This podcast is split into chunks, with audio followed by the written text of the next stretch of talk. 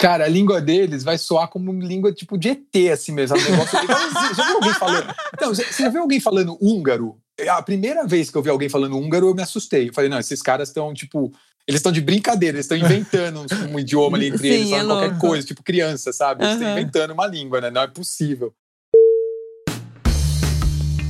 Olá, viajantes, aqui é a Manu. E aqui é o Mac, sejam muito bem-vindos ao ViajaCast. E hoje a gente está recebendo um viajante aí que viaja com intensidade. Hum, que chique.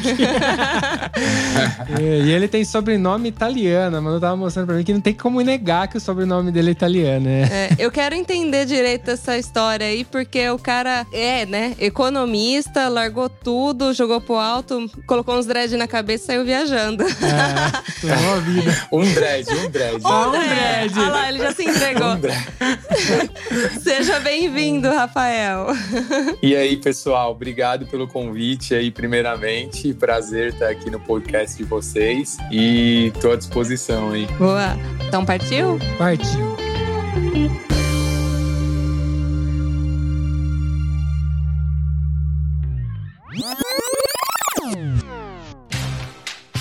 Mas antes de começar esse episódio, temos alguns recadinhos. Participe do nosso grupo Olá Viajantes no Telegram. Acesse viaja.link barra grupo. Lá você entra em contato diretamente conosco e fica sabendo das novidades antes de todo mundo. viaja.link barra grupo. Simples assim. E para ajudar a manter esse podcast no ar, acesse viaja.link barra apoie. Com muito pouco, você nos ajuda a produzir cada vez mais e melhor o ViajaCast. Acesse agora enquanto você está nos ouvindo. viaja.link barra apoie. Como agradecimento, todos os apoiadores estarão na descrição de cada episódio. Setting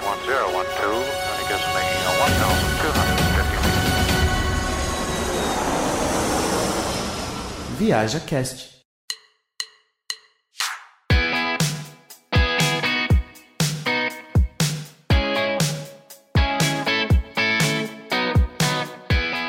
Rafael, conta aí pra gente o que, que aconteceu, como que, bem resumidamente, né? Porque senão a gente só fala disso. É, só pra dar uma introdução pra galera que não conhece você, como que você largou tudo e foi viajar? Era um projeto que eu já tinha, assim, há um tempo, né? Mas acho que meio que igual todo mundo, assim, quando decide fazer isso, você fica postergando muito tempo, né? Eu trabalhava no mercado financeiro e, eu não tinha muita ideia, assim, do quanto custava fazer uma viagem pelo mundo, né? Como que ia ser, aquelas dúvidas que acho que todo mundo tem, né? O que, que você vai fazer depois e tal. Então eu tinha na cabeça que eu tinha que juntar uma boa grana e viajar o mundo para depois ficar tranquilo também de dinheiro, né? Aposentar e tal. Então eu fiquei muito tempo postergando essa decisão, né? Tipo, alguns anos, né? Três, quatro anos e tal. Aí eu falava assim: ah, não, eu vou viajar daqui dois, três anos porque eu vou ter juntado tanto de dinheiro e aí eu vou ter tanto de renda vinda de investimento, etc. E consigo viajar gastando tanto. Tal. Você fica fazendo aqueles cálculos na cabeça, né? Sim. Aí chega o final do ano, que o mercado financeiro tem aqueles bônus que eles pagam, né? Do, eles pagam geralmente em fevereiro, março, referente ao ano passado, né? Aí eu tava lá naquela expectativa, não, não, porque agora eu vou pegar aquele dinheiro do bônus, etc., vou sair pra viajar. Aí, pá!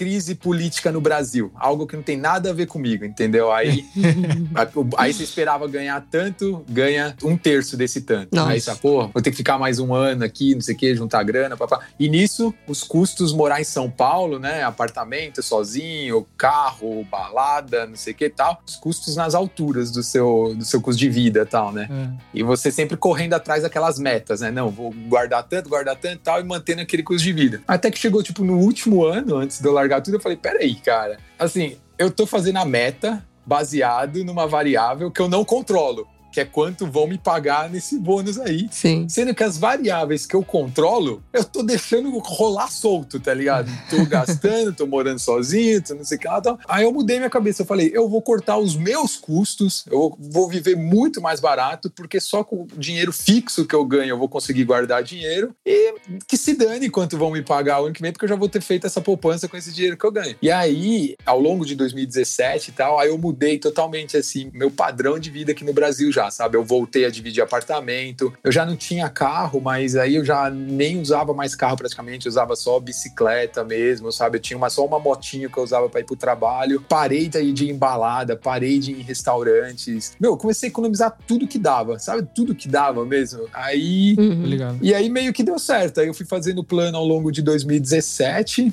E aí, no começo de 18, eu saí e inicialmente eu ia fazer uma trip por um ano só, né? Só que as coisas mudam muito É. durante a Não, viagem, não. né? Pra caramba. De fato. É uma das coisas que a gente estava até conversando aqui antes, né, Mac? É assim, você começa a querer ficar mais tempo nos lugares quando você vê que você tem a liberdade, que você não, precisa- não tem aquela urgência de voltar pro Brasil e tal, né? E outro ponto é que os cálculos que eu tinha feito antes de sair do Brasil, eu vi que eles eram irreais, entendeu? Eu tava guardando dinheiro, me baseando numa trip gastando 50 dólares por dia. É, quem acompanhou minha trip no Instagram e tal, viu que era uma trip que foi muito mais low cost do que isso, entendeu? Sim. Então eu tava gastando, na média, quando eu fecho tudo que eu gastei, com todos os gastos e tal, eu gastei tipo 20 dólares por dia, entendeu?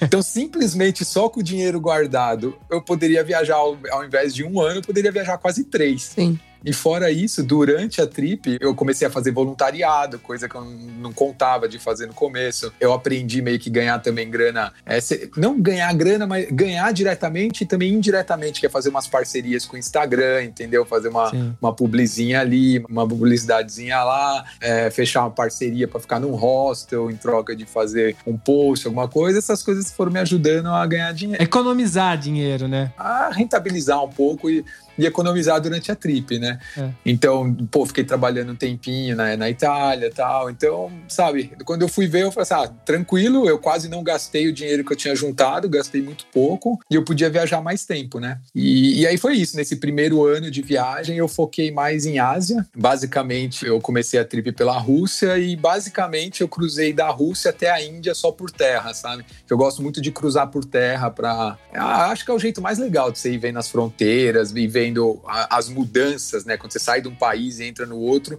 Tipo assim, quando você tá na fronteira, parece que é tudo a mesma coisa, mas alguém dividiu aquilo ali, né? É. Sim. Mas aí, quando você vai indo pro interior, você vai vendo que é, um- é uma transição bem sutil, assim, né? Nas cidades de interior, ainda tem um pouquinho de influência do país que você tava antes e tal. Aí, até você chegar meio que no centro, aí você já vê que é outra coisa totalmente. Esse processo se repete pro próximo país que você vai, né? Eu acho muito interessante isso. Então, eu fiz grande parte da Ásia, né? Por ter a, a cidadania italiana e tal. Aliás, viajar com os dois passaportes foi uma coisa que me abriu muitas portas, sabe? Porque eu não tive dificuldade nenhuma Ah, é? sim? Foi por quê? eu não tive dificuldade nenhuma com visto. Nenhuma, entendeu? Porque eu vou dar um exemplo. Porque quando você não, não dava certo com um, você jogava com o outro. É, eu vou dar um exemplo. Ontem a gente até comentou isso, né? A gente fez um podcast sobre a Europa lá com o Kainan. né? Então, para ir para a Rússia, por exemplo, o brasileiro não precisa de visto, mas o europeu precisa. Tanto que os europeus eles pagam mó pau, assim, caramba, você não precisa de visto para a Rússia. Nossa, para mim foi. É tipo assim, para os europeus é igual o brasileiro tirar visto americano. É um saco, Sim. entendeu? Sim, é uma Uhum. merda. Então a gente, a gente não precisa, cara. A gente vai lá, tal, não precisa. Aí eu tava na China, falei, meu, eu vou pro Japão, né? Oportunidade da minha vida de ir pro Japão, tal. E aí, de novo, pra brasileiro é meio que chato tirar visto pro Japão, né? Só que com o passaporte italiano você não precisa de visto. Você tira na chegada ali, entendeu? Putz, a merda. Na chegada você fica 90 dias no Japão. Então, assim, simplificando, eu precisei de visto só pra China. Foi o único visto que eu já tinha agilizado daqui do Brasil antes de começar a viajar, sabe? Então eu fiz esse um ano de viagem mais focado em Ásia. Aí depois de um ano, aí eu voltei pro Brasil por um mês, mais ou menos, né? Que eu tinha o casamento de um amigo aqui, tinha umas coisas pra organizar. Aí quando eu voltei pro Brasil, e assim, viajar pela Ásia e tal, é, é perrengue, tá ligado? É uma pegada diferente de você viajar pela Europa, né? Uhum. que também eu fiz Índia, eu fiz Myanmar, né, Tailândia, Camboja, viajei um tempo de moto por esses países também. Que da hora, você fez a viagem de moto. Já invejei você já, porque eu sou apaixonado por moto. Ah, depois eu vou te mostrar a moto que eu comprei. eu fiz Camboja e Camboja e Vietnã de moto, cara, bem da hora. Aí eu voltei pro Brasil depois de um ano de trip, já com, com a intenção de continuar viajando e tal, né? Tinha voltado aqui já com a passagem de saída de novo, né? Aí eu falei, ah, só que agora eu quero dar uma sossegada, né? Viajei um ano nessa pegada tal, dei uma cansada, agora eu quero dar uma sossegada, que foi aí que eu decidi ficar um tempo na Itália, né? Que eu fiquei os três meses na Itália, né? Aí eu falei assim, depois da Itália, aí eu vou fazer a trip pelo leste europeu, né? Que é o que eu chamava de o verdadeiro leste europeu, né? tipo, tudo que é pra lá da Polônia, assim, Ah, Balcãs, etc. lá. Não, é, não leste. A galera chama. Eu, por exemplo, né? Eu já tinha feito uma viagem que eu tinha chamado de leste europeu, né? Que eu fui Áustria, República Tcheca, Hungria. Ah, Isso daí não é leste europeu. Isso daí É, você tava aqui, ó. Você tava aqui. é.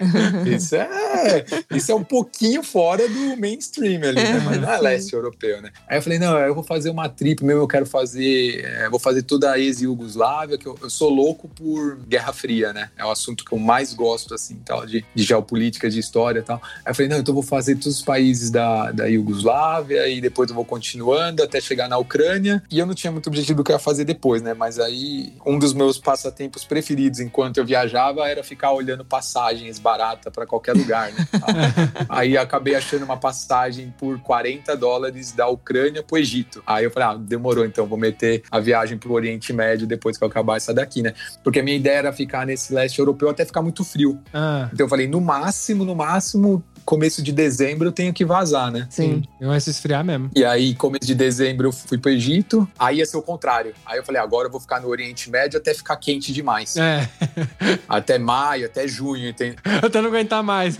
É, era assim que eu planejava a minha trip, entendeu? Eu planejava, ah, não, vai ficar quente demais em tanto, vai ficar frio demais, aí eu ia mudando os lugares. É. né? Basicamente por nível de sofrimento, né?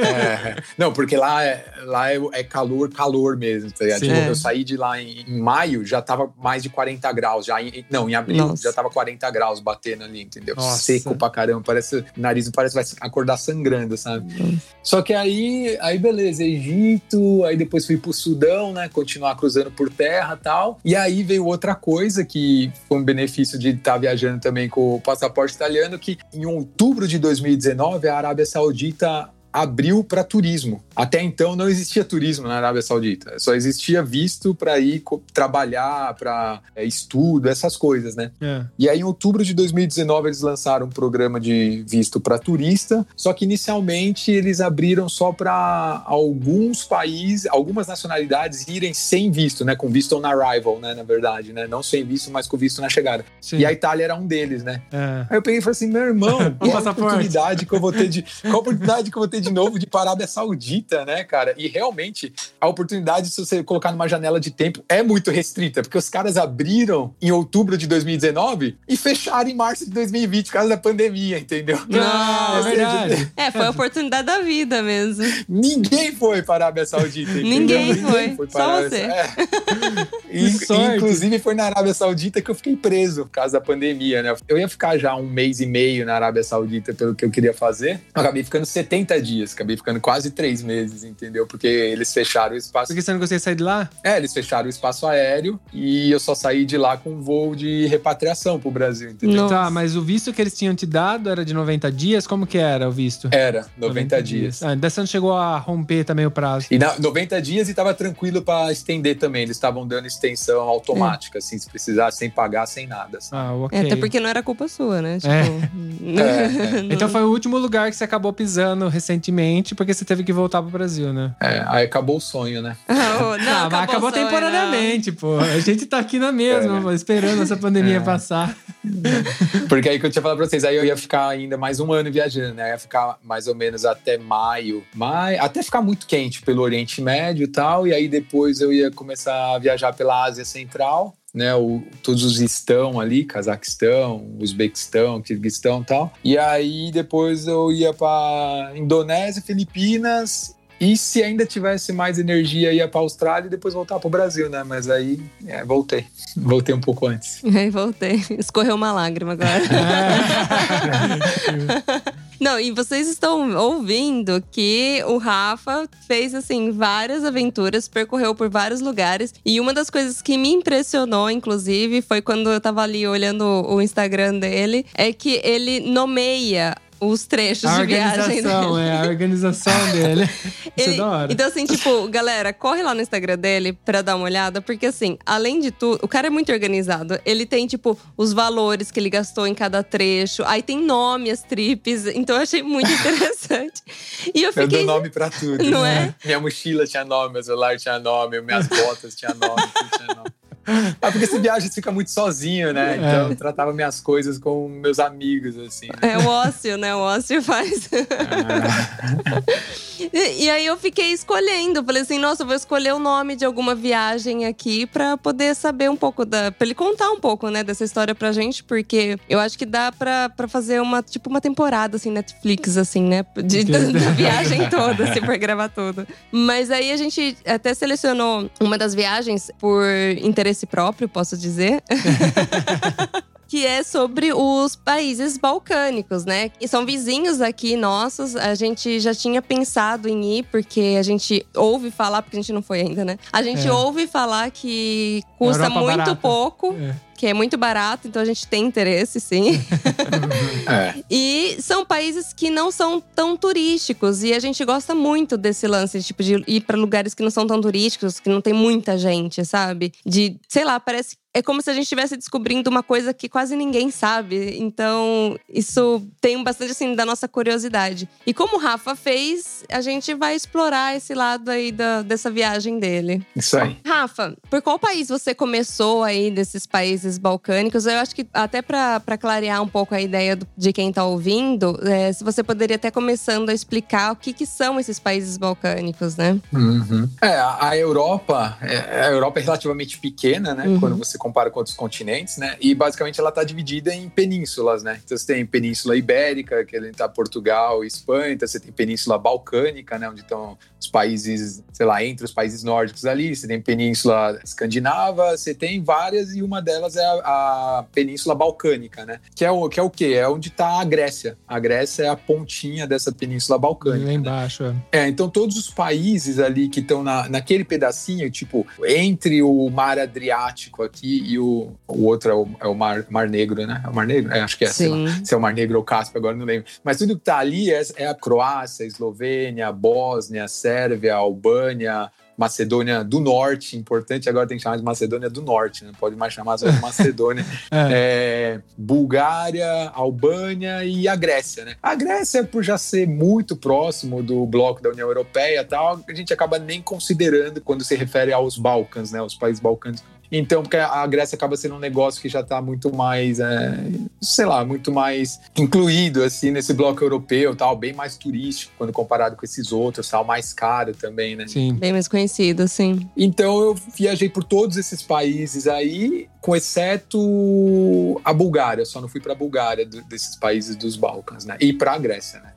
O resto eu fui em todos. E ali você se locomovia por, com busão, ou sei lá, por transporte público? Como que era que você fazia para transitar entre esses países? É, eu fiz a maior parte do tempo de carona nessa região, porque justamente eu queria já, né? Eu já planejava fazer assim, eu falei, ah, vou fazer o máximo que der, vou viajar de carona entre os Balcãs, né? Para ter mais contato com, com a galera local, eu também não estava me planejando muito durante a trip, então acabava sendo um pouco difícil de fazer couchsurfing, né? Que é um negócio que eu gosto também de fazer bastante, mas você tem que acabar pedindo com uma certa antecedência para ficar na casa das pessoas, né? Não dá para você chegar no mesmo dia e já achar um anfitrião, né? Sim. Então, quando eu não fazia essa, quando eu não me programava assim muito bem, eu tentava fazer mais ir mais de carona para ter contato com essa galera local e aí chegar e ficar assim, aonde aparecesse assim, né? Mas assim, eu fiz também de transporte público, é bem tranquilo de, de viajar, tem ônibus entre os lugares e tal. Flixbus, que é um negócio bem famoso aí na Europa, né? Sim. Sim. não cobre muito essa região. Tá? Ah, é? Flixbus vai chegar no máximo ali até a Croácia. Talvez você ache um Flixbus até. Eu cheguei até Sarajevo, se eu não me engano, de Flixbus. Cheguei. Não, não. Provavelmente uma cidade grande, você deve ter chegado. É, é, cheguei até Sarajevo, é.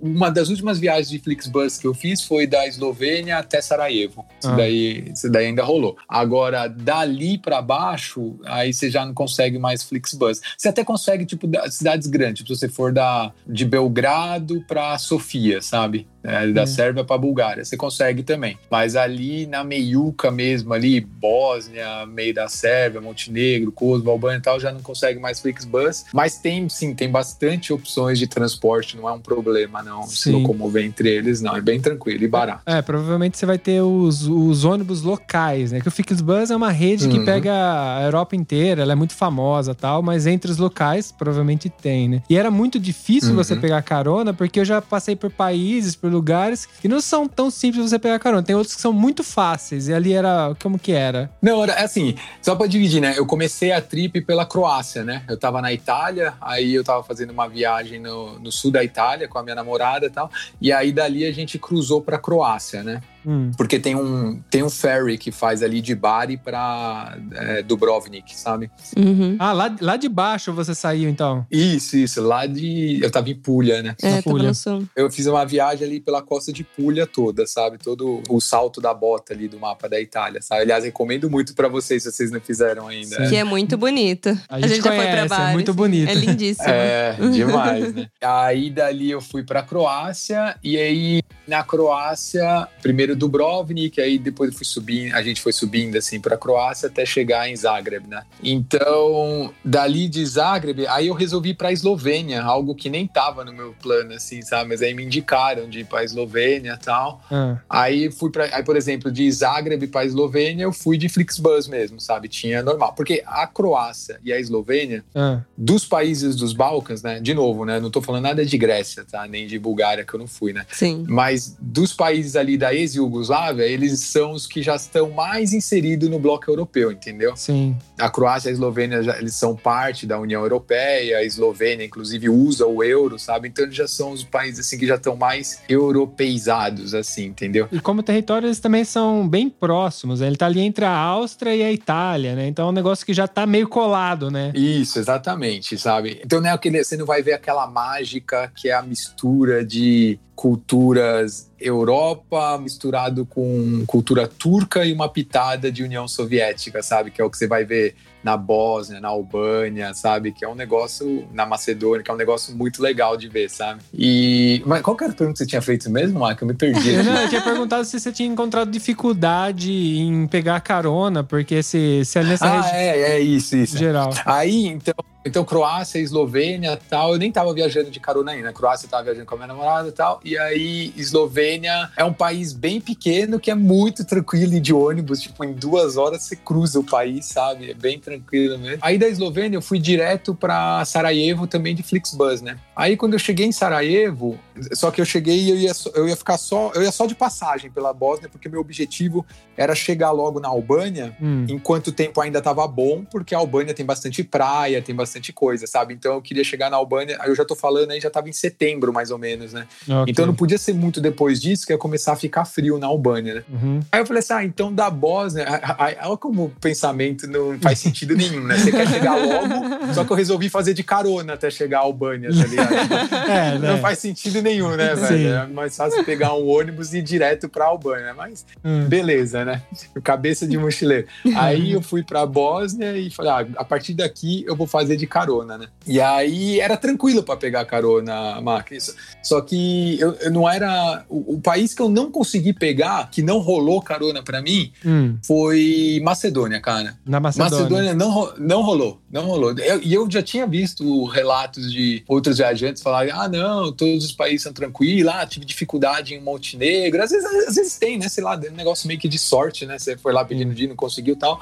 Mas na Macedônia eu não consegui. né? Eu fiquei esperando bastante tempo, assim, ninguém parou. Aí eu acabei indo lá, negócio de ônibus, peguei o ônibus e, e- e viajei só de ônibus lá, sabe? Mas, logicamente, os países que são mais fáceis de pegar carona são os países de. Não sei se é coincidência ou não, né? Eu acho que não é coincidência, mas são os países de maioria muçulmana, sabe? Então, na Bósnia, na Albânia e no Kosovo, nossa, é muito fácil, cara. É muito fácil mesmo. É coisa dos carros pararem e perguntar se você quer carona. Olha só. Entendeu? É o sonho do na mochileiro, Albânia, né? por exemplo, é isso. É, é, na Albânia, por exemplo, é assim. Você tá andando na estrada, muito provavelmente alguém vai parar e perguntar se você precisa de carona, entendeu? Que da hora. E como o Kosovo, é a população do, do Kosovo é de albaneses, né? Então é a mesma coisa também, sabe? Então eu, eu cruzava a fronteira a pé pedir uma carona assim muito rápido e alguém que tinha acabado de cruzar a fronteira também já me dava uma carona até a principal cidade, alguma coisa, sabe? Era bem tranquilo mesmo. Cara, que louco, porque você não é o primeiro a falar que na Albânia, tipo, as pessoas são espetaculares, sabe? Tipo, não é o primeiro que fala. Não, a galera mais gente boa da Europa. Mano, É. galera mais gente boa da Europa, eu afirmo sem, sabe, sem, sem o menor risco, assim, de estar sendo hipócrita, nada, é a galera mais gente boa da Europa. E eles são. E tem um preconceito enorme aqui na Itália com os albaneses. E não você- você não vê, só na né? Itália, Tem. acho que na Europa como um todo rola um preconceito com a Albânia, né? Por ser um É, país é. mais pobre, enfim. É porque tem, tem muito albanês mesmo que vai para a Itália, né? Porque. Dois motivos principais, né? Um que é, é muito próximo, né? Sim. Então, se você tem também um ferry que vai daí de, de Puglia direto para Tirana também e outras cidades da Albânia, né? E é muito rápido. Sim, é muito perto, né? Muito perto. Só que esses ferries, eles são, eles são, eles são bem caros, viu? Apesar de ser perto, etc., Ah, uma é? viagem legal que cruza o mar ali, eles são bem caros. Vale muito mais a pena ir, às vezes, de avião low cost ou com o próprio Flixbus, né? Beleza que você tem que acabar subindo a Itália inteira e depois descer ali, né? Os balcões, mas eles são caros. É coisa de ser, sei lá, 60, 80 euros, assim, sabe? Então, às vezes você vai- é muito mais barato de ônibus e tal. Só uma pergunta, esse preço, você, provavelmente você tá falando pra ir a pé, é, tipo, sem veículo, né? Porque é uma pessoa que vai fazer o cru- cruzar com veículo é mais caro ainda. né? Sem veículo, é. Não, o mais barato possível. Vai ser isso. uns- eu acho que era 60, 80 euros. É por pessoa, né? É caro. É caro, é caro, sim. Então é isso. É, a, a Albânia é muito perto da Itália e a Itália ocupou a Albânia durante a Segunda Guerra Mundial, né? Então meio que teve muita introdução assim da cultura italiana, muita gente fala italiano lá também, etc, sabe? Então acaba sendo o mesmo que acontece com a Romênia, assim, né? Por ser um idioma, tipo assim, na, na Albânia eles acabaram aprendendo italiano e tal, então vão pra Itália também, né? E na Romênia, por ser um idioma parecido com o italiano, a galera também vai muito pra Itália, né? Verdade. Então tem esse, esse movimento assim de, de, de imigração, né, para esse país da Europa mais central aí.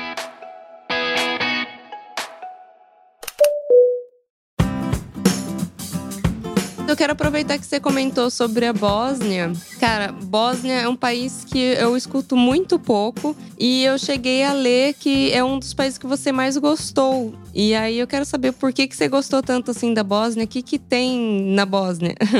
É, desses países, né, do, assim, da tripe dos Balcãs no geral, né, os que eu mais gostei foram Albânia, Bósnia e Romênia, né. Aí Romênia já não é muito Balcãs, não. Tipo assim, se a gente for geograficamente falando, né, a Península Balcânica, ela pega um pedaço da Romênia, entendeu? Mas não a Romênia como um todo.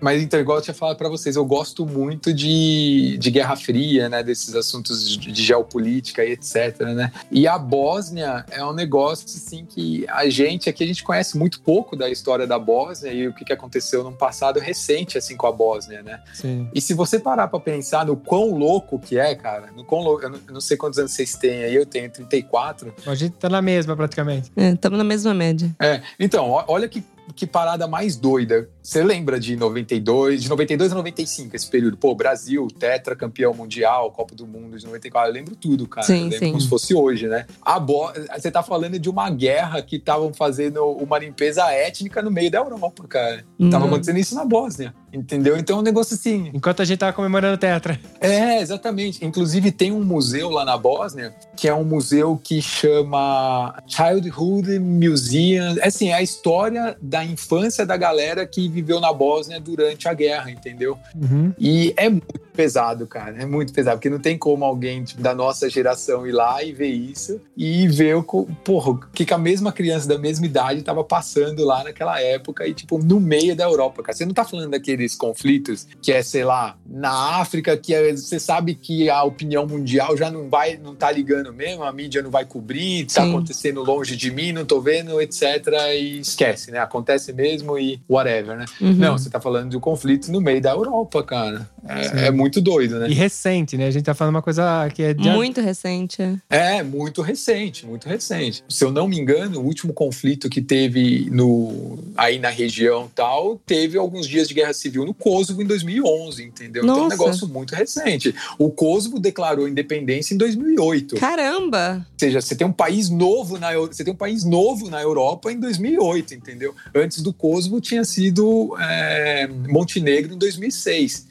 Então é muito doido, é muito recente, entendeu? Eu, eu até brinco, né? Assim, se você pegar um álbum de figurinhas da Copa do Mundo, entendeu? E É. for passando assim, ó, É. em 98 você tem Iugoslávia, entendeu? De repente, em 2002, etc., você tem mais quatro, cinco países. Aí em, É em verdade. 2006 você tem, não é mais Sérvia e Montenegro, você tem a Sérvia e você tem Montenegro, entendeu? E, e é assim, cada hora aparece um país novo naquela região ali, é muito doido, né? Mas aí respondendo a sua pergunta, Manu, especificamente sobre Bósnia, né? O que que eu Uhum. gostei tanto, a Bósnia e meio que a Albânia ali também, é, principalmente a Bósnia. A Bósnia, ela era a divisão ali historicamente do Império Austro-Húngaro, do Império Turco-Otomano e chegando assim pela direita assim o Império Sérvio, né, que em outras palavras o Império Russo, né? Então é ali na Bósnia que você tem essa mistureba assim de coisa, entendeu? Você tem aquilo ali, tipo, influência europeia, com muita influência turca e com essas coisas soviéticas, assim, tudo junto, sabe? Então é um negócio, é é uma diversidade, assim, muito legal, assim, na Bósnia, sabe? Sarajevo é uma cidade incrível, uma cidade que você anda por lá e você vê mesquitas ali de sei lá quantos séculos atrás, do período que os otomanos ocuparam ali, aí você vê coisas mais clássicas ali de quando foi parte do Império Austro-Húngaro e aí coisas mais recentes trazidas pelo período socialista e tal, né? Então, da, da, da época da Iugoslávia e tal, né? Então, é, é incrível, assim, a Bósnia é, é incrível. Bom, você estava falando que tem, teve todo esse movimento político recente, né? Essas divisões, tudo. Você passando por lá praticamente em 2019 agora, né? Foi mais ou menos Uhum. o período que você passou. Você sentiu que existe esse alguma coisa que atrapalha o turismo nesse sentido? Você se sente inseguro por talvez ter um movimento político, alguma guerra civil, ou talvez alguma discussão que tá aflorando nesse momento ali? Você sentiu alguma insegurança ou não para você? Foi praticamente normal essa passagem por ali? É, pela Bósnia especificamente ou pela, pela região ali? Pela Por região, geral, pela né? região, Região, porque geral, a é. Bósnia tá mais em cima, né? Você tava falando que teve mais recentemente a divisão um pouco mais embaixo ali em Montenegro, Kosovo. Kosovo, é, é. É, ali você sente que tem, tipo assim, um movimento. Porque tem países que estão ainda sofrendo um movimento político forte. E aí, se você vai turistar Uhum. ali, você sente isso, né? Você sente, às vezes, até uma insegurança, né? Agora, nessa, Uhum. nessa sua passagem, você acabou sentindo isso ou foi bem tranquilão? Não, é bem tranquilo. É, para o turista, assim, é bem tranquilo. Tem alguns pontos que são delicados, do tipo, do aspecto de fronteira, assim. Às vezes vale a pena você, você dar uma olhada antes para não fazer um vacilo, sabe? E principalmente em relação ao Kosovo, né? Porque o Kosovo, teoricamente, é parte da Sérvia, né? A Sérvia não reconheceu o Kosovo como país independente, entendeu? Então, dependendo de como você entrar no Kosovo, pode ser que você tenha problema na Sérvia. Entendeu? Hum. Vamos supor, se você for direto dos países vizinhos para o Kosovo, da Macedônia, da Albânia, de Montenegro para o Kosovo, e depois você entrar na Sérvia, você pode ter problema porque vão considerar que você cruzou uma fronteira ilegal, entendeu? Com a Sérvia, sabe? Que você não entrou legalmente na Sérvia, porque a Sérvia não reconhece Kosovo, entendeu? Nossa. Talvez o movimento contrário é melhor, né? Vim da Sérvia pro Kosovo. É, para evitar problema, é melhor você sempre entrar e sair do Kosovo pela Sérvia. Entendeu? Porque o que, que vai acontecer? Aí a Sérvia vai falar: ah, você está simplesmente indo para uma região da Sérvia, entendeu? Olha só. Mas agora, se você fizer. O maior problema é isso que eu falei: é você entrar por outro país no Kosovo e depois ir para a Sérvia. A hora que você for sair da Sérvia, os caras é, reconhecem que você não teve uma entrada oficial e você pode ter problema, entendeu? É. Mas assim, é, é só esses pontos, essas burocrasinhas, e às vezes você tem que tomar um cuidado, mas a viagem em si são países bem seguros, pessoas muito hospitaleiras. Eu não me senti inseguro em nenhum momento. Eu acho que assim, ele é,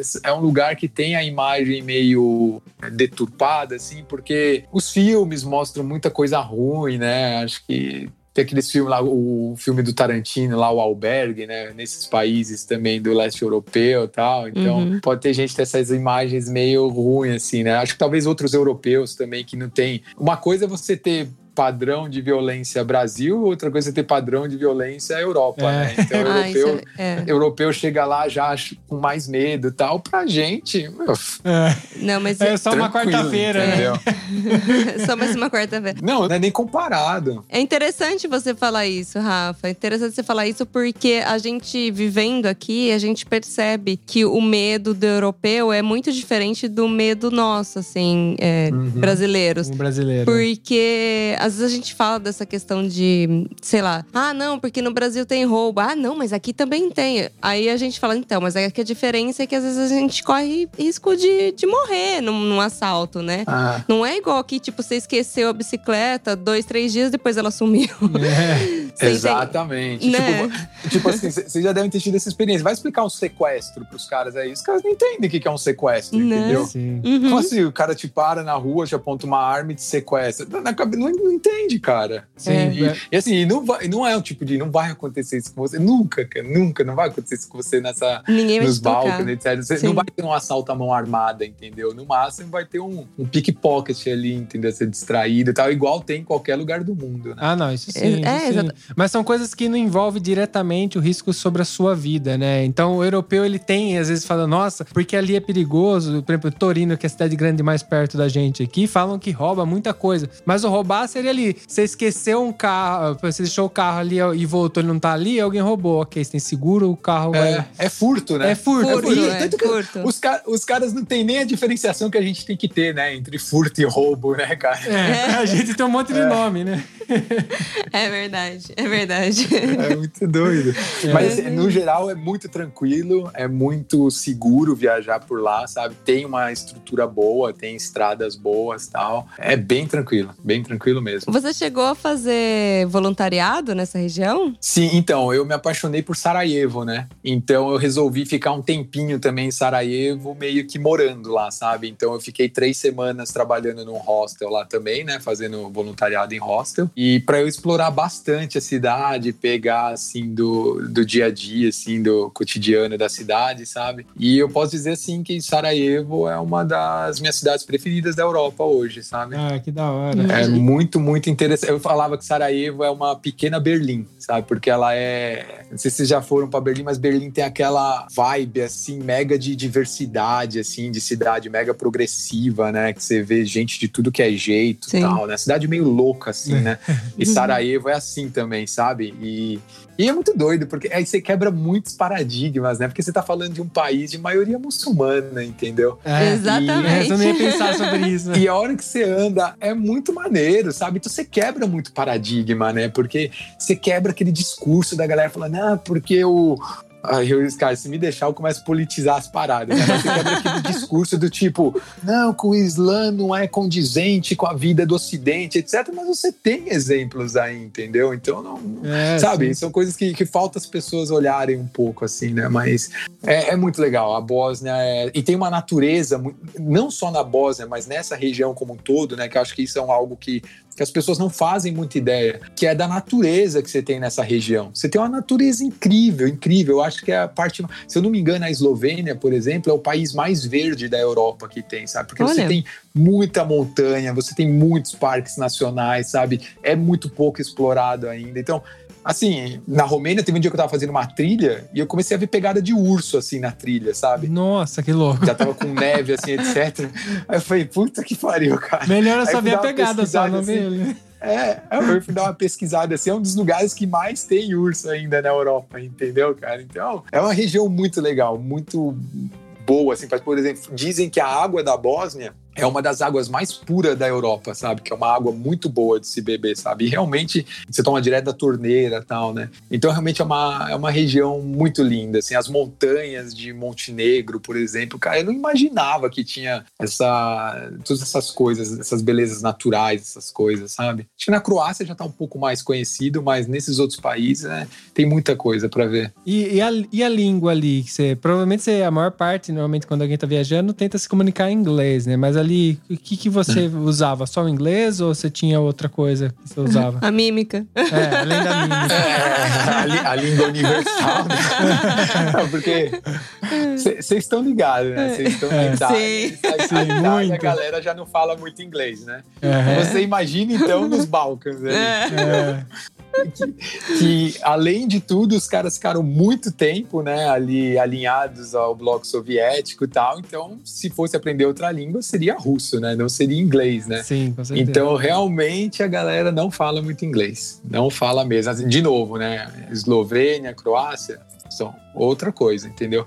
Mas a hora que você tá ali, Sim, turístico tem mais, né? Bósnia, Albânia, etc., os caras realmente não falam. O que, que eu fiz que ajudou um pouco? Isso no começo da minha trip, eu comecei a aprender um pouquinho de russo. Não tô falando que eu falo russo, mas eu comecei a aprender um pouquinho de russo. Você já se familiarizar com o alfabeto cirílico, por exemplo, sabe? Saber como a pronúncia das letras já ajuda muito. Porque tem muitas palavras que são é, cognatos, sabe? Que pronuncia igual, mas escreve em outro alfabeto. Ah, Tipo, restaurante. Restaurante é restaurante. Só que a hora que você lê ali é, é o P, que é o, é- tem som de R, é o não sei o que, que é outro símbolo e tal. Você não vai ver que tá escrito restaurante ali, entendeu? Uhum. Café. Café também fala café, só que vai escrever de um jeito tudo diferente. Então, só de você aprender o alfabeto cirílico já ajuda muito. Que na hora que você vai fazer uma pergunta, etc. Mas isso também quer dizer que se você tentar o inglês, ou talvez até a própria língua sua, o português, como a pronúncia não é muito longe, pode ser que até ele consiga entender, então.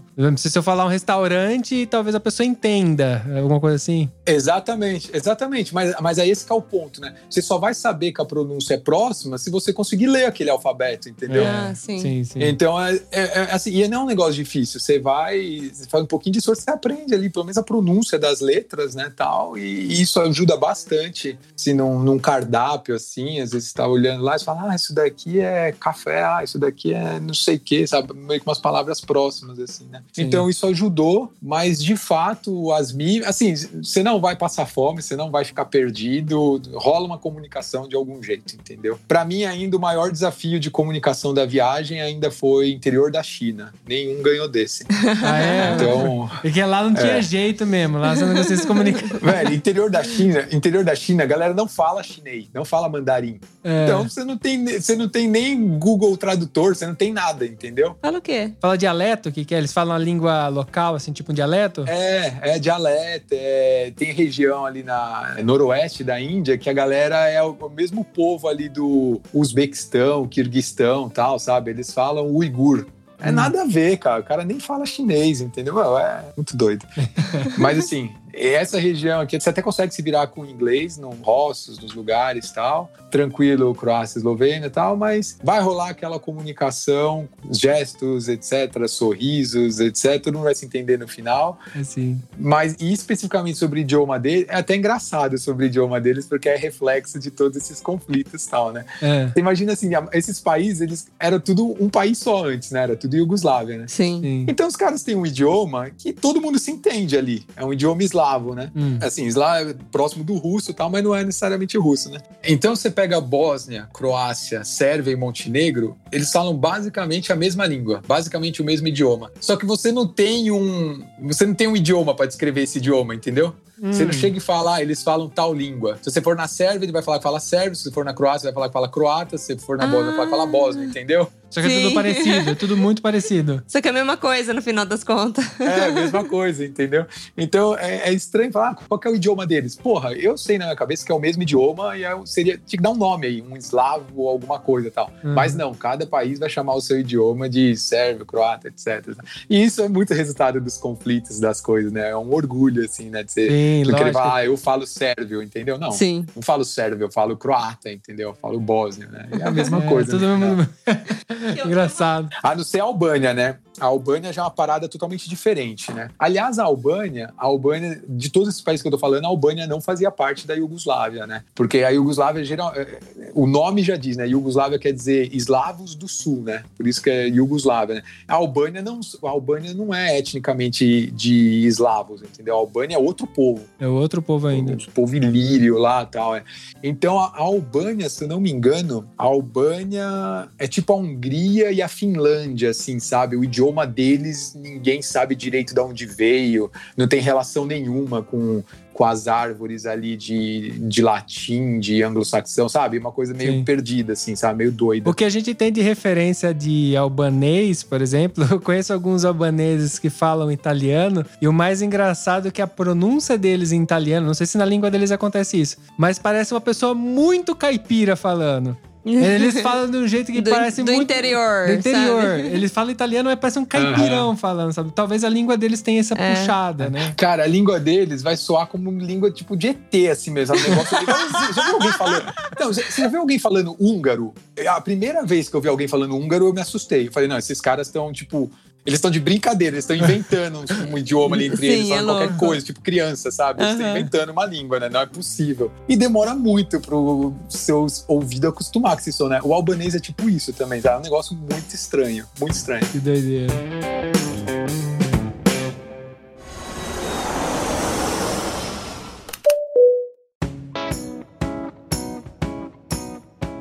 Eu, eu vou aproveitar um negócio que você falou aí durante a gravação sobre a Macedônia, que a gente tem que tomar o cuidado de chamar de Macedônia do Norte. E aí eu queria que você explicasse por que, que tem que tomar esse cuidado. É, porque eles têm uma treta com a Grécia, né? Sobre o, o nome Macedônia, né? Ah, é? Porque os gregos consideram que Macedônia era ali, era o povo do Alexandre o Grande ali, etc.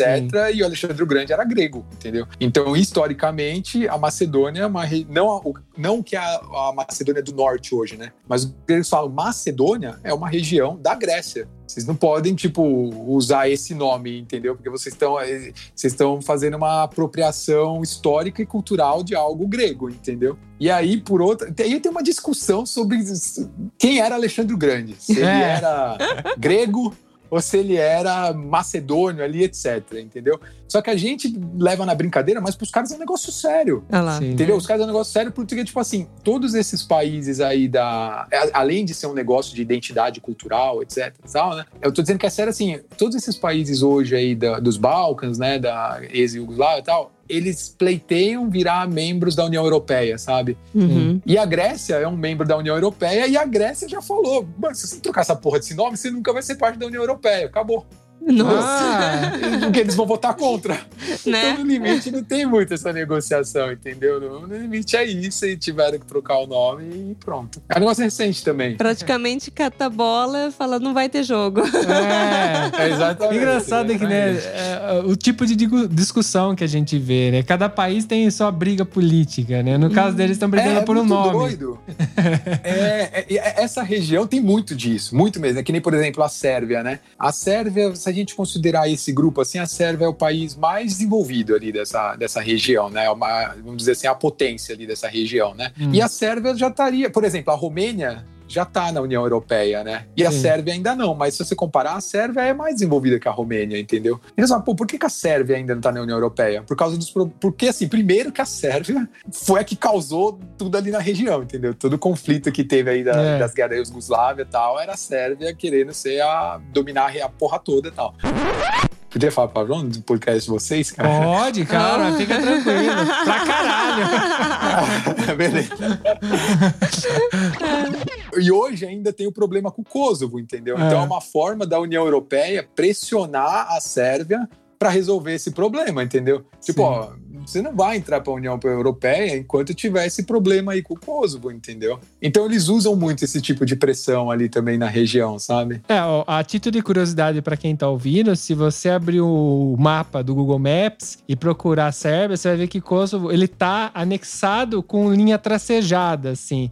Então ele tá e não tá dividido, né? Ele tá simplesmente marcado ali. E também a Macedônia tá Uhum. destacada como Macedônia do Norte também. Então são, to- são todos os problemas políticos que cada país tem o seu, né? A gente brinca que a Itália tem os problemas aqui, o Brasil tem os problemas lá, e, e tem países que estão brigando por nome, né? Então você vê, né? cada uma É, importância tem- pra uma coisa. É, bem complicado. Não, mas você vê, cara, eu vou dar até um outro exemplo que é engraçado, cara. Você vê co- como, Hum. essa região, ela é, é- é um negócio muito peculiar no mundo, cara. É um negócio, assim, muito particular deles, né? Que nem duas outras brigas que são curiosas, cara. Uma delas é sobre o Tesla. Sabe o, Ni- o Nikola Tesla? Sim, sei. O Nikola Tesla, ele é de família sérvia, É. mas ele nasceu no território que hoje é a Croácia. Puta merda. Então, tem uma briga se ele é croata ou sérvio, entendeu?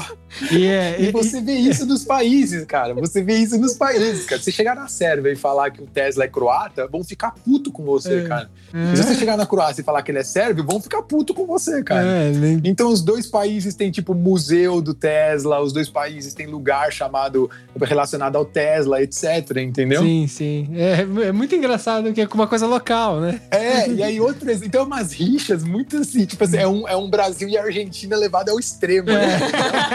É da hora. Só, só que é tipo, é todo mundo contra todo mundo, tá ligado? É, É, todo sim. mundo contra todo mundo. Porque, igual quando eu- no meu Instagram eu gosto bastante de falar dessa parte histórica, explicar as coisas, né? Então, porra, a guerra da Bósnia, como é que você vai explicar a guerra da Bósnia, né? Inicialmente você tinha ali os bósnios croatas e os bósnios muçulmanos lutando contra os bósnios sérvios, mas aí, de repente os bósnios, os bósnios croatas e os bósnios muçulmanos começaram a se bater também, entendeu? Virou uma briga entre os três, sei lá, todo mundo dava porrada em todo mundo e tal. Então ficou um negócio meio louco, sabe? É, E, e aí outra coisa engraçada, outra desse, dessas briguinhas engraçadas é, é da Madre Teresa de Calcutá, sabe? é, sim. A Madre Teresa de Calcutá, ela é albanesa, de É. família albanesa e tal, mas ela nasceu no território que hoje é a Macedônia do Norte. Nossa. Ah, Entendeu?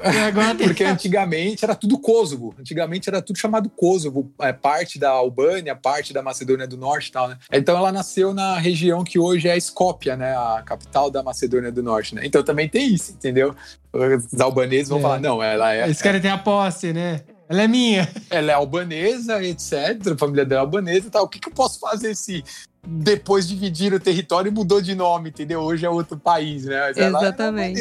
né? E é muito doido, né? É um tipo de problema que a gente não- nem É. passa pela nossa cabeça, né? Mas No Brasil a gente não tem esse, esse tipo de problema. É, não, a gente brinca, mas no fundo é uma parada, é uma identidade cultural, assim, que a galera quer manter e de repente, Sim. como assim, cara? Pô, imagina o cara ali nasceu na Yugoslávia. Não, como assim eu não sou mais Yugoslavo? Agora eu sou, sei lá, Montenegro, mas minha família era da, da região que agora é a Bósnia. Tem- É muito doido. E a gente tá falando de um tempo de uma geração. Eu, eu brinquei aqui que, se você olhar nas Copas do Mundo, eram países diferentes, cara. É É muito, é muito doido. Sim, porque é um negócio que para nós brasileiros, pelo menos eu tenho a impressão que é- a gente é mais definido em questão de território. Aqui, por exemplo, até na Itália em si, eles têm um regionalismo muito forte. Então, tipo, Porra, puta bairrismo, cara. É, e, e é uma coisa que a gente meio que não vê no Brasil. Talvez eu imagino que alguns lugares do Brasil até tem, mas em geral, aqui é muito mais forte, porque em qualquer lugar que você pisar, o cara fala: Eu sou daqui, eu É. tenho orgulho de ser daqui, ele quer fazer o negócio daqui ser o mais importante. É, é do To- ponto. To- todo lugar da Itália tem o melhor queijo da Itália. É, nossa, se você falar que. o melhor vinho e tal. Se você pôr do lado França e Itália ainda, aí ele se mata. É, é verdade, cara. Mas, mas é interessante isso, porque, por exemplo, que nem, lógico, que a gente tem a, a rincha ali, Rio, São Paulo. é, a gente tem esse lance, Mas assim, é mais tipo, uma- norte, sul do, do nosso país. Mas, cara, aqui é. É é que loucura. quando você passa a viver nesses lugares, ou, tipo, viaja por um tempo um pouquinho mais estendido, você começa a entender que é, é de um nível diferente do nosso. Do, do tipo, aqui dentro da Itália, tipo, antigamente a pessoa que morava no norte não podia casar com a pessoa que morava no sul, sabe? É, ter, ter esse lance. É muito doido mesmo. Sim, ter, ter da comida que você mesmo disse, tipo, falar que não, não daqui é, é melhor porque é dessa região. Que nem a gente mora na região de Piemonte. A pessoa fala assim, não, porque é o, a carne do, do boi piemontês é o melhor que existe, sabe? Tipo, É, mano. muito bairrismo. É, é muito louco isso. É um negócio que acho que as pessoas só vão ter esse contato se elas vierem e passarem um período um pouquinho mais estendido, assim. Ver porque é um turismo normalmente que você passa correndo, você nem vê isso. Mas a hora que você tem contato com a galera que mora aqui, você, você vê que eles brigam de verdade, tá ligado? Sai treta Não, em é, casa, e- separa a e- família. Inclusive no, inclusive no idioma, né? Tipo, quando eu achei que eu tava aprendendo italiano, eu fui pro sul. Aí eu falei, eu falei, o quê? Peraí, você fala outra língua aqui, cara? É. Que porra é essa, velho? O dialeto é, É muito estranho. E aqui a gente tem, por exemplo, o piemontês, só que mesmo o dialeto piemontês, que é de uma região que é enorme, ele é diferente se você for em cada cidade. Cada cidade tem uma diferencinha, sabe? Então é um negócio muito louco, é muito difícil de aprender Ah, porque ah, são muitas línguas. A ponto, tipo, de eu aprender uma palavra aqui numa cidade perto de onde a gente mora hoje. E Torino tá quantos quilômetros daqui? É, daqui de onde a gente mora, É. uns 40, 50 quilômetros. E aí eu perguntar pra um cara, tipo, ah, eu aprendi tal palavra. Ele falou assim: não, mas em Torino taurina não existe essa palavra. Do tipo, eu pagando de louca, sabe? É, Muito doido. É, então, essa região é isso, só que é o extremo, cara. Tudo que vocês imaginam tem uma tretinha por trás e tal. E... que da hora. Bom, muito legal conversar com você. A gente vai deixar os links dele aqui embaixo na descrição desse episódio. Que aí você pode ter contato com as histórias dele, que é muito da hora. A gente se divertiu. Tipo assim, a Manu, a hora que mostrou o Instagram dele pra mim, falou: olha como ele é organizado. Isso foi um detalhe que a gente viu de cara, assim. E isso é legal até pra quem quer ter mais ideias de viajar, às vezes tá inseguro. E aí você vê uma pessoa que é mais organizada, que te mostra mais os números, mais as coisas, te ajuda a ter um pouco mais de segurança. Eu também, do dia que eu pisei aqui na Itália, eu tenho todos os centavos que eu gastei até hoje. Então eu também sou uma pessoa que gosta da organização pra ter noção do futuro, né? Eu sei o quanto eu gasto hoje, eu sei o quanto eu vou gastar amanhã também, porque eu tenho uma noção mais ou menos, né? É, mas até o Rafa mesmo falou no começo do, do programa que ele, quando tava se planejando viajar, ele não tinha nem ideia de quanto que ele ia gastar. Então ele ficava juntando dinheiro, não Uhum. sabia o quanto que ia gastar, nada, não é, Rafa? Foi isso, né? Aham. É, porque eu, não, eu nem usa, eu não era muito inteirado em redes sociais, essas coisas, sabe? Então eu não fazia nem ideia que existia Instagram de viagem, por exemplo, entendeu? Que tinha gente ali dando dica de como viajar barato, etc, sabe?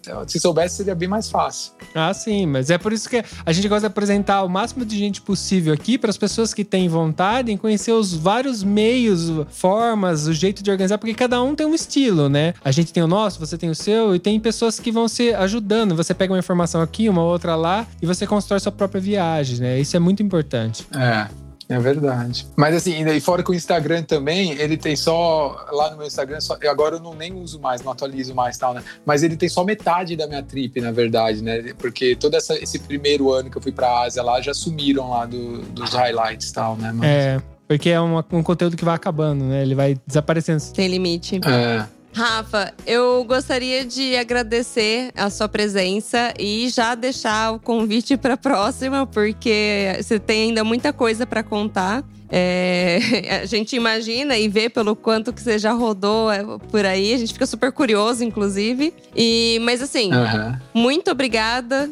por ter participado, disponibilizado um pouco do seu tempo aí com a gente e ter contado um pouco aí de como que foi essa experiência. Não, com certeza, fico à disposição de vocês aí. Vocês viram que eu me empolgo, né, pra falar, né? Então, se der corda, vai duas, três horas aqui. Ah, mas a gente também. E é assim mesmo, mas estou à disposição aí do que quiser falar, se quiser fazer coisas mais específicas, pegar uns pontos aí também mais específicos e tal. Também não tenho medo de falar de nenhum tema, não. Se quiser meter o pau também aí de política, sabe? A gente mete também. Ah, com certeza. A gente também é muito tranquilo. A gente grava uns polêmicos aí. É. Não, a gente- a- É, o próximo a gente bora. foca em outro lugar. A gente focou agora um pouco mais no, no Numa região, numa né? região. E eu também tenho muita Aham. curiosidade da parte asiática, então a gente troca uma ideia da parte asiática. Também até você falou que já não tá mais nos highlights, né? Então a gente pode revivar isso daí. Uhum. É, eu nem fazia muito stories na época, sabe? Eu comecei a fazer, eu comecei a fazer story, mostrar a trip e depois que eu já tava no Japão, ou seja, já era quase seis meses de viagem, sabe? Então isso é uma parte que ninguém nem nunca viu, assim, pra falar a verdade. É bom, a gente vai te contar aqui. Demorou. Temos um programa? Temos um programa. Um beijo. Tchau, tchau, galera. Beleza, Um valeu. abraço, galera. Tchau.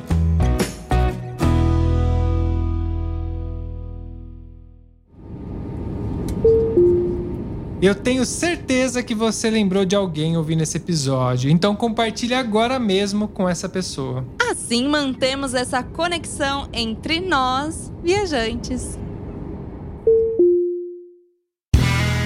Este podcast foi editado por Play Áudios.